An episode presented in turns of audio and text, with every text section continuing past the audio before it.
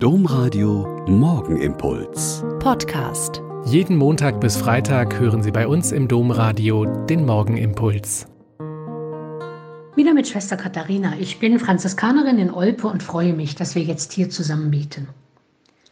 In der heutigen Lesung aus dem zweiten Korintherbrief, da stehen so Sätze, als wären sie für uns heute geschrieben. Da steht zum Beispiel, Gott tröstet uns in all unserer Not damit auch wir die Kraft haben, alle zu trösten, die in Not sind, durch den Trost, mit dem auch wir von Gott getröstet werden. Wie uns nämlich die Leiden überaus reichlich zuteil geworden sind, wird uns durch Christus auch überreicher Trost zuteil. Paulus argumentiert, dass all die Dinge, unter denen die Menschen, egal welchen Glaubens leiden, trotz allem in die Herrlichkeit Gottes führen werden und wir getröstet werden für all die Leiden. In meiner Zeit als Kind und Jugendliche in der DDR war das so ein Satz, den die Staatsbürgerkundelehrer gern benutzt haben.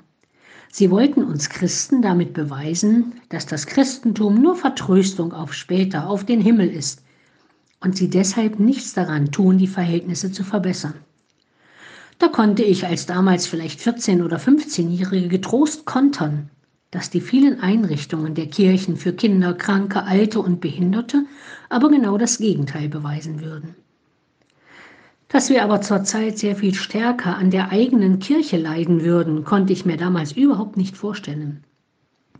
Wenn ich dieser Tage lese und höre, dass die Verbrechen eines späteren Kardinals Kerrig in den USA auch anderen Amtsträgern und sogar Papst Johannes Paul II. und Benedikt XVI. bekannt waren, und sie verschwiegen und vertuscht haben und dieser Mann trotzdem Karriere in der Kirche machen konnte, wird es mir echt übel.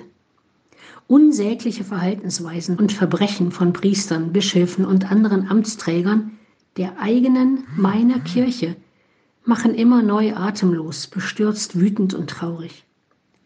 Wenn ich dann aber die Zusage im Brief des Paulus genauso auslege wie damals in der DDR, dann heißt das wieder nicht abwarten und auf den Himmel hoffen, sondern mich einsetzen gegen die vielen Missstände in meiner eigenen Kirche.